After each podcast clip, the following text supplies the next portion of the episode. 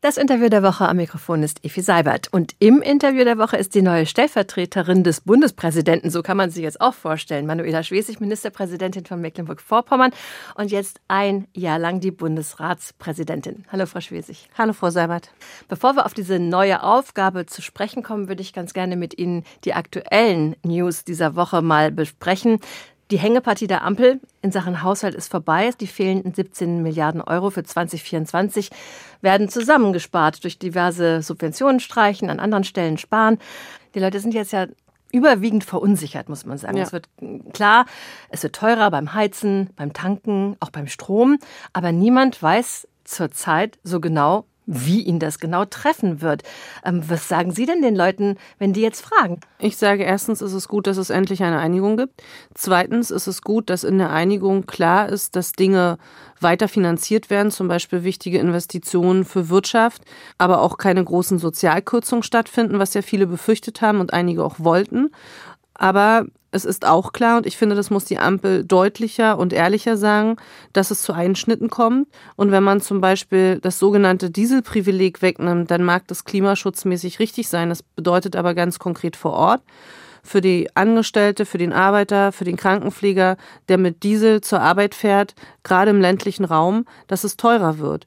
Die CO2-Preise ansteigen zu lassen, bedeutet ganz konkret, dass Energie noch teurer wird. Und das ist, geht eigentlich nicht, denn es ist schon zu teuer für kleinere und mittlere Einkommen. Und äh, wie wie Aber viel der genau? sagt, es wird ausgeglichen an anderer Stelle. Der hat ja sehr lange und sehr ausführlich versucht, zumindest zu erklären, dass es insgesamt ausgeglichen ist, weil ja sehr, sehr viel getan wurde, eben um das zu unterstützen. Aber es ist mir zumindest nicht so richtig klar gekommen, was das jetzt für ganz normale Leute bedeutet, die eben, wie Sie sagen, pendeln müssen, weite Strecken fahren müssen. Wo wird das in deren Einkommenssteuererklärung findet das vielleicht gar nicht statt, dieser Ausgleich?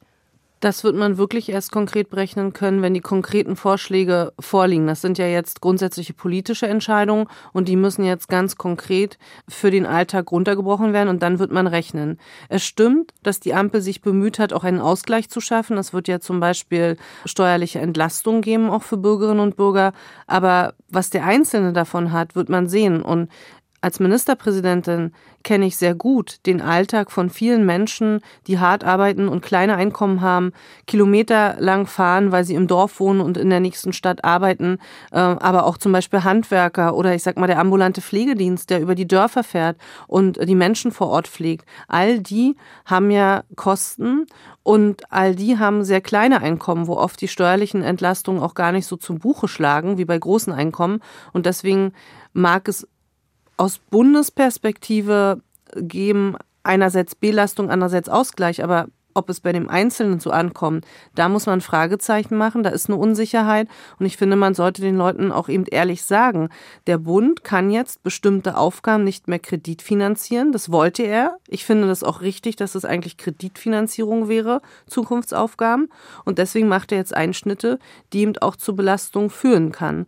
Also und Sie sagen, es wäre ehrlicher zu sagen, Leute, es wird teurer. Wenn wir zum Beispiel weg von fossilen Energien wollen, dann werden die auch teurer. Das wurde ja auch schon vorher vorher gesagt. Und der Staat kann nicht alles ausgleichen. Weil manchmal habe ich so ein bisschen das Gefühl, dass so eine, so eine Reaktion ist, es wird teuer, oh, wo bleibt der Staat? Wenn es teurer wird, bin ich schon sehr für einen sozialen Ausgleich. Deswegen wäre es eigentlich wichtig, dass zum Beispiel auch das Klimageld kommt, gerade für kleinere und mittlere Einkommen. Wo bleibt das? Ja, der Staat muss jetzt sagen, der, die Ampel muss sagen, weil sie nicht mehr bestimmte Aufgaben über Kredite finanziert, hat sie nicht mehr macht sie das nicht mehr. Ob das richtig ist, darüber muss man auch noch diskutieren. Aber es muss erstmal einmal den Leuten erklärt werden, woran es eigentlich liegt. Und im Zweiten sage ich ganz klar, wir müssen noch mal genau hinschauen. Was nicht akzeptabel ist, ist, dass die Menschen, die arbeiten, ob es der ambulante Pflegedienst ist, ob es äh, die Leute sind, die zur Produktion fahren und, und, und, dass die mit noch höheren äh, Kosten belastet werden, dass äh, führt zu noch mehr Frust vor Ort, denn gerade die Menschen, die jeden Tag arbeiten und kleinere Einkommen haben, müssen sehen, dass der Staat das honoriert und nicht belastet. Aber das Klimageld wurde ja versprochen. Und es lag ja angeblich nur daran, dass der Finanzminister nicht genau wusste, wie er das nun jedem Einzelnen aufs Konto überweisen kann, weil es das noch so nicht gab. Jetzt gibt es aber auch gar kein Geld. Also wie soll denn das Klimageld ausgezahlt werden, wenn gar kein Geld da ist? Also wenn man was will, dann kriegt man findet man auch Wege. Aber jetzt ist ja das Problem, dass man zum Beispiel die CO2, äh, den CO2-Preis wieder so stark anhebt, wie es schon mal die Große Koalition wollte. Aber wir haben das ja aus guten Gründen ausgesetzt, weil die Energiepreise eh schon gestiegen sind.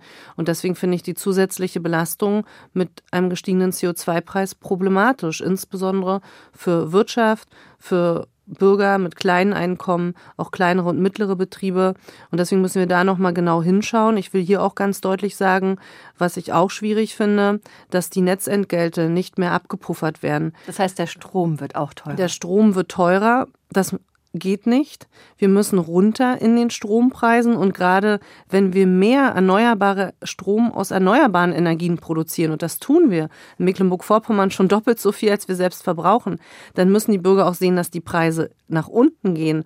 Sonst erweisen wir dem Thema Klimaschutz einen Bärendienst. Ich kann doch die Bürger nur überzeugen, wenn ich sage, wir produzieren jetzt aus Wind, aus Erdwärme, aus Photovoltaik grünen Strom und der wird preiswerter als bisher. Und wenn das jetzt wieder teurer wird, dann wird die Akzeptanz immer mehr sinken. Und ich will einen praktischen Vorschlag machen.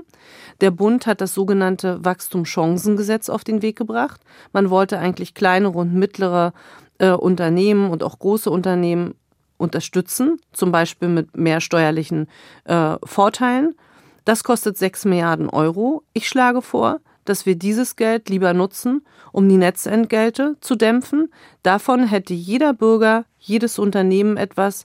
Wir können nicht auf der einen Seite eine Entlastung versprechen, die nur einige erreicht, und auf der anderen Seite alle belasten. Dann wäre ich dafür die sechs Milliarden Euro jetzt in die Netzentgelte. Wie soll das gehen, konkret? Also in, der, in den Verhandlungen? Weil die haben sich wir jetzt ja sehr lange unterhalten und sind nicht auf diese Idee gekommen. Na, wir haben jetzt das Wachstumschancengesetz im Vermittlungsausschuss. Vermittlungsausschuss ist der Ausschuss, der zwischen Bundestag und Bundesrat vermittelt. Und Warum ist es in diesem Ausschuss? Warum ist es noch nicht geeint? Weil es genau um diesen Punkt geht, dass so viel Geld, wie man für dieses Gesetz braucht, weder der Bund noch die Länder noch die Kommunen haben. Also wollte man sich auf einzelne Maßnahmen vielleicht verständigen. Man muss jetzt mit dem neuen Haushalt 2024, mit dem Vorschlag des Bundes, aus meiner Sicht nochmal neu denken. A und O für die Wirtschaft, ob klein, mittlerer oder großer Betrieb, A und O für die Bürgerinnen und Bürger ist, dass die Energiepreise, vor allem der Strom, nicht weiter steigt. Und wenn jetzt der Bund nicht wie ursprünglich geplant das Geld in die Hand nimmt, um die sogenannten Netzentgelte, die auf den Strompreis wirken, zu dämpfen, weil er das Geld nicht mehr hat, dann sollten wir das Geld aus was eigentlich für dieses Gesetz vorgesehen war, dafür nutzen, denn es ist viel besser, allen beim Strompreis zu helfen, als nur wenigen mit steuerlichen Vorteilen.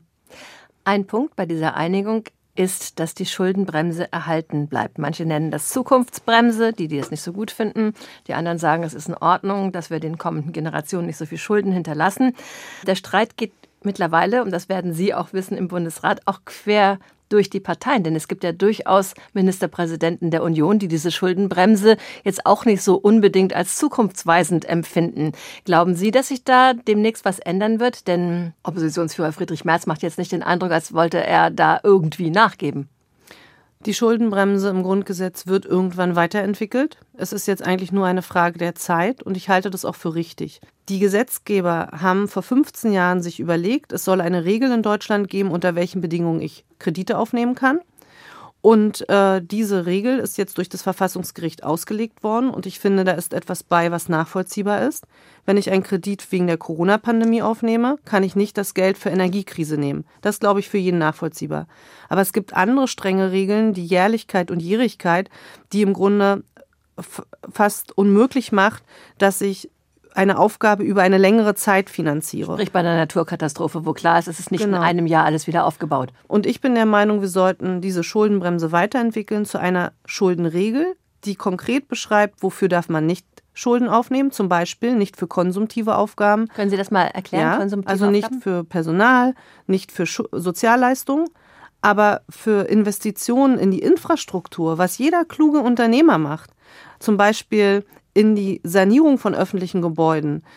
Überall Photovoltaik drauf, Wärmepumpe oder alle Stadtwerke machen jetzt Erdwärme, damit wir beim Klimaschutz vorankommen. Aber auch andere wichtige Zukunftsaufgaben. Dafür muss es doch möglich sein. Deutschland ist kein armes Land. Wir müssen doch auch wie Unternehmer in unsere Zukunft investieren können. Und da einen soliden Mix zu machen, dass man nicht einfach Schulden ohne Ende machen kann, dass man aber gezielt auch Kredite aufnimmt, die nach vorne gerichtet äh, auch in Zukunft helfen, das wäre generationengerecht. Denn das Verfassungsgericht hat ja zwei Aufgaben gegeben aus Generationsgerechtigkeit das Geld zusammenhalten, versteht jeder, und aus Generationsgerechtigkeit auch mehr für Klimaschutz für die jungen Generationen zu tun. Aber wie soll das konkret gehen? Denn diese Argumente, die kennen wir ja schon so ein bisschen. Wenn Sie jetzt sehen, dass Kollegen im Bundesrat da auch dafür sind, was kann man machen, damit das vorwärts geht? Diese An Ihrer Stelle jetzt. Diese Diskussion führen. Ähm, überhaupt zu, in Frage zu stellen, ob die Schuldenbremse so bleiben kann, war noch vor im letzten Jahr Teufelszeug. Mittlerweile äußern sich viele Experten, auch Wirtschaftsexperten und sagen, so kann das nicht bleiben. Unter diesen Umständen kann Deutschland gar nicht gut genug investieren. Und das sehen auch viele Ministerpräsidenten so, ob SPD oder CDU. Aus meiner Sicht ist die CDU beim Thema solide Finanzpolitik sehr gespalten und unglaubwürdig, denn Herr Merz sagt, er will da gar nicht ran. Und die Ministerpräsidenten, die die Realität von Regieren viel besser kennen, seine eigenen Kollegen, ob es Herr Hasselhoff in Sachsen-Anhalt ist oder Herr Wegner in Berlin, sagen, man müsste was machen. Im Interview der Woche Manuela Schwesig, Ministerpräsidentin und aktuelle Bundesratsvorsitzende. Ein Punkt steht ja in diesem neuen Haushaltsplan, der tatsächlich schon so eine halboffene Tür ist, nämlich die Ukraine und die Situation in der Ukraine sollte sich das wesentlich verschlechtern, sei es, dass andere Geldgeber abspringen oder dass äh, die, die Situation insgesamt schlechter wird, hat der Kanzler klargemacht, dass dann eben auch eine Notsituation, also die Aufhebung in diesem Punkt in der Schuldenbremse beschlossen werden soll. Friedrich Merz nennt das Trickserei. Hat er recht? Nein. Die Ukraine befindet sich gerade in einer sehr schwierigen Lage und es ist ein starkes Zeichen, dass Deutschland sagt, Unabhängig davon, wie schwierig gerade unsere Haushaltslage ist, die Ukraine kann sich weiter darauf verlassen, dass wir sie unterstützen. Das ist ein ganz starkes, wichtiges Signal. Und der Krieg wäre eine Möglichkeit, eine Ausnahme von der Schuldenbremse zu machen. Und die Ampel hat sich jetzt klug verständigt und gesagt, das machen wir jetzt nicht sofort, aber sollten die Kosten steigen, dann machen wir das, weil wir wollen eben gerade nicht, dass die Hilfe für die Ukraine gegen Unterstützung für Wirtschaft oder Bevölkerung gestellt wird. Ein anderer Punkt betrifft ukrainische Geflüchtete, allerdings nur so halb, denn ähm, das Sparen soll dadurch erreicht werden, dass Geflüchtete aus der Ukraine schneller in Jobs kommen. Das ist ja schon so ein bisschen eine Luftbuchung, weil man weiß ja nicht, gelingt das, wann gelingt das, wie gelingt das. Reicht das? Es wird jetzt darauf ankommen, ob der Bund mehr dafür tut, dass Flüchtlinge aus der Ukraine, aber auch aus anderen Ländern schneller Sprachkurse bekommen, unproblematischer. Viele Ukrainerinnen und Ukrainer haben jetzt ein Jahr lang Sprachkurse gemacht und haben jetzt viel bessere Chancen, auch in Arbeit vermittelt zu werden. Was wir vor Ort feststellen ist, wir haben viel zu wenig Sprach- und Integrationskurse und es ist zu kompliziert. Ein Beispiel für einen Sprachkurs muss es ein ausgebildeter Deutschlehrer sein. Warum müssen die Leute erst ein Jahr lang den Sprachkurs machen können dann erst vermittelt werden? Warum machen wir nicht mehr Teilzeitangebote? In vielen Jobs könnte man schon jetzt arbeiten und parallel dazu in der Woche den Sprachunterricht haben. Die Arbeit ist ja die beste Integration und die beste Hilfe, auch Sprache zu lernen. Wir wollen pragmatischere Angebote machen können und mehr Angebote. Umso schneller Menschen Sprach- und Arbeitsangebote haben, umso schneller äh, lassen, werden sie auch integriert. Und dafür hat unser Bundesland eine entsprechende Initiative im Bundesrat gestellt. Damit sind wir beim Punkt Geflüchtete. Bei der Ministerpräsidentenkonferenz im November wurden ja Beschlüsse gefasst, unter anderem eben, dass Flüchtlinge, die kein Aufenthaltsrecht haben, schneller abgeschoben werden können. Dieses Gesetz sollte im Januar in Kraft treten. Das wird so nicht stattfinden, weil die Fraktion der Grünen unter anderem dagegen ist. Fühlen Sie sich als Ministerpräsidenten da irgendwie nicht richtig ernst genommen? Ich mache mir ganz große Sorgen, dass äh, die Lage sich vor Ort in unseren Kommunen immer mehr zuspitzt. Ich finde es auf der einen Seite sehr richtig, dass wir humanitäre Verantwortung übernehmen und es wollen auch viele Bürgerinnen und Bürger und auch Bürgermeister. Aber viele sehen, dass wir an unsere praktischen Grenzen längst angekommen sind. Wir haben immer mehr Beschlüsse in den Kommunen, dass Flüchtlings, zusätzliche Flüchtlingsunterkünfte nicht ausgebaut werden sollen. Und wir haben die große Herausforderung, immer mehr Flüchtlinge unterzubringen. Mehr Flüchtlinge in kürzerer Zeit als in der Vergangenheit. Das ist unser ganz praktisches Problem. Das richtet sich nicht gegen unser individuelles Asylrecht, aber es ist eine praktische Tatsache. Und deswegen müssen wir Maßnahmen ergreifen, wie wir die Lage besser in den Griff bekommen. Und das Asylrecht bedeutet auf der einen Seite, dass wir Asyl gewähren, unter bestimmten Bedingungen und auf der anderen Seite unter bestimmten Bedingungen nicht. Und beides muss eingehalten werden. Welche Rolle spielen eigentlich bei den Ministerpräsidenten, also bei den Ministerpräsidentenkonferenzen die jeweiligen Kanzler? Sie machen das ja schon lange mit. Sie waren auch auf beiden Seiten. Sie waren auch schon in der Regierung. Jetzt sind Sie auf der Seite der Ministerpräsidenten. Die Runden mit Merkel waren ja auch immer nicht so dolle. Also da kann ich mich sehr gut erinnern an Corona, endlose Ministerpräsidentenkonferenzen, wo alle hinterher geschimpft haben auf Berlin. Wie ist es jetzt? Ist es unterschiedlich? Welche Rolle spielt der Kanzler? Wir arbeiten in den Ministerpräsidentenkonferenzen viel parteiübergreifender zusammen zwischen den MPs und auch mit, der, mit dem Kanzler, als das in einem Plenum zum Beispiel möglich ist, wo es immer das klassische Regierung-Opposition gibt. Und auch wenn die MPKs nach außen manchmal auch sehr verstritten gewirkt haben, aber ich finde, es ist eigentlich eine konstruktive Zusammenarbeit und mein Credo ist immer, da sitzen die 17 Regierungschefs, der Kanzler und 16 MPs, die das Vertrauen der Bevölkerung bekommen haben und die müssen in der Lage sein, sich zusammenzuraufen und Lösungen zu finden. Und äh, ich muss sagen, dass ich mit Frau Merkel gut und fair und gerne zusammengearbeitet habe. Und das mache ich jetzt natürlich mit Kanzler Scholz auch. Und das hindert mich nicht daran, egal von welcher Partei der Kanzler ist, es hindert mich nicht daran, zu sagen, was ist. Was Gutes ist, gute Lösungen, aber auch zu sagen, was nicht gut läuft. Das ist die Verantwortung, die man hat für das eigene Land. Sie sind auch Stellvertreterin des Bundespräsidenten jetzt. Dann heißt es, dass Sie eben nicht nur noch in Mecklenburg-Vorpommern unterwegs sind, sondern sicherlich auch weitere Reisen unternehmen. Was steht da für 2024 auf dem Programm? Die Bundesratspräsidentschaft ist natürlich für unser Bundesland und auch für mich persönlich eine große Ehre, aber auch eine Chance, unser Land zu präsentieren. Mecklenburg-Vorpommern ist sehr bekannt und beliebt als Tourismusland. Wir sind aber auch ein starkes Land der erneuerbaren Energien und äh, wir wollen vor allem gerade als Nachbarland zu Polen äh, diese Nachbarschaft stärker ausbauen und als Bundesrats Präsidentin habe ich mir das Motto gesucht, Vereint Segel setzen. Das passt zum maritimen Küstenland, aber es passt eben auch zu dem, was die Herausforderung für Deutschland ist. Dass wir sagen so im Norden, egal woher der Wind weht, man muss die Segel richtig setzen. Und das ist ja gerade, wo vor Deutschland steht. Wir haben ziemlich viel Sturm, weil es ganz viele verschiedene Probleme gibt und man muss jetzt wirklich die Kraft zusammen haben, den Kurs richtig zu bestimmen, die Segel richtig zu setzen und Zuversicht zu haben, dass man da auch durch dieses Unwetter durchkommen und dass es am Ende auch wieder wirklich Licht und Sonne am Horizont ist, um mal in diesem Bild zu bleiben. Und meine erste Auslandsreise soll nach Polen gehen, denn Polen ist ein wichtiger Nachbar und wir in Mecklenburg-Vorpommern. Konnte diese Woche auch schön feiern. Genau, und wir leben ganz eng in der Grenzregion und wir haben oft mit unseren Partnerinnen und Partnern dort, auch mit den Bürgerinnen und Bürgern der Grenzregion mitgelitten, weil vieles nicht mehr so gut möglich war. Und ich freue mich sehr, dass jetzt wieder in Polen ein Demokrat an der Spitze der Regierung steht, der eben sagt, er möchte Polen wieder ins Herz von Europa zurückführen. Im Interview der Woche Manuela Schwesig, die Bundesratsvorsitzende und Ministerpräsidentin von Mecklenburg-Vorpommern. Der Spiegel hat sie mal als Technikerin der Macht bezeichnet. Das klingt immerhin besser als Klempner, Klempner der Macht. Aber ist das so? Wie würden Sie denn Ihr Verhältnis zu Macht definieren? Macht äh, klingt ja erstmal für viele nicht so positiv.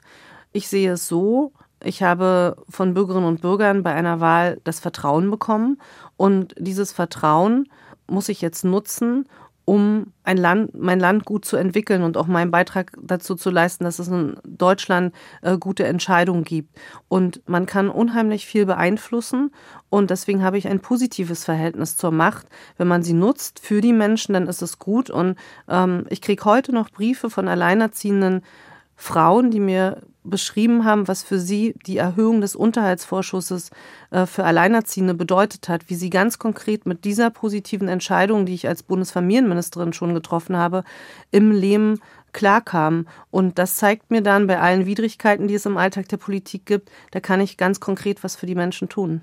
Das ist das Schöne an der Macht, aber politische Macht hat natürlich auch Nachteile. Was sind das? Wie würden Sie die beschreiben? Alle Bürgerinnen und Bürger sehen, äh, wie hart es in der Politik zugeht. Es ist eben auch eine harte Auseinandersetzung, oft zwischen Regierung und Opposition. Die Auseinandersetzung ist auch härter geworden. Ähm, wir haben ganz stark mit Rechtspopulismus und auch Rechtsextremismus äh, zu kämpfen. Und ähm, das ist aber, finde ich, wichtig um einfach auch die Demokratie weiter zu schützen. Als öffentliche Person steht man natürlich ständig unter Beobachtung. Das sind alles Dinge, wo vielleicht manche sagen, das möchte ich nicht machen, aber das ist nicht für mich so entscheidend. Für mich ist wirklich entscheidend, dass ich jeden Tag die Möglichkeit habe, mitzugestalten. Und ich empfinde das immer noch als großes Privileg. Ich bin 15 Jahre in der DDR groß geworden und ähm, wir sehen heute, dass die Hälfte, über die Hälfte der Menschheit in Diktaturen lebt und nicht in einer freien Demokratie. Es ist immer noch was Besonderes, auch wenn wir das vielleicht manchmal im Alltag unserer Probleme gar nicht mehr so empfinden. Und mir ist sehr, sehr wichtig, das zu erhalten. Und der zunehmende Rechtspopulismus und vor allem Rechtsextremismus macht mir große Sorgen. Und nicht nur in Ostdeutschland, sondern in ganz Deutschland. Und es ist meine Aufgabe als Demokratin, da eben auch dagegen zu halten. Wenn man es auf die persönliche Ebene zieht, was braucht man, um das durchzuhalten? Sigmar Gabriel hat mal das Bild eines Terriers verwendet für sie, der sich festbeißt. Ähm, es ist jetzt nicht besonders nett, aber es ist typisch Sigmar Gabriel und wahrscheinlich war es tatsächlich als Kompliment gemeint. Ähm, festbeißen, nicht loslassen, ähm, sich nicht abschütteln lassen. Ist es das, was er meinte und würde das zutreffen, dass das wichtig ist für Sie? Es ist sehr wichtig, äh, dran zu bleiben und äh, nicht aufzugeben, nur weil der erste Mal sagt, nein, das können wir so nicht machen, dann kann man kaum etwas bewegen. Und äh, für mich ist es stimmt, das sagen viele, aber ich nehme das als Kompliment. Sie ist hartnäckig ähm, und äh, man hat schwierige Verhandlungen. Wenn ich an die Verhandlungen zur Grundrente denke, kein Mensch wollte am Anfang die Grundrente haben. Nicht mal in unserer eigenen Partei waren am Anfang alle überzeugt davon.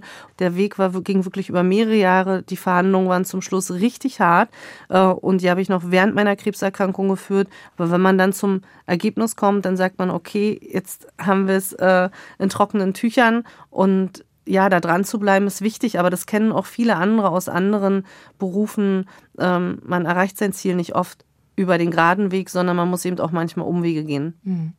Sie haben Ihre Krebserkrankung gerade erwähnt. Ähm, war das für Sie eigentlich immer klar, dass Sie so schnell wieder in die Politik zurückgehen? Es hätte ja auch sein können, dass Sie sagen, andere Dinge in meinem Leben sind wichtiger als dieser Job. Mit der Krebserkrankung habe ich ja klar entschieden, dass ich auch Teile in der Politik aufgebe. Das war ja der kommissarische Parteivorsitz, den ich zu dem Zeitpunkt innehatte.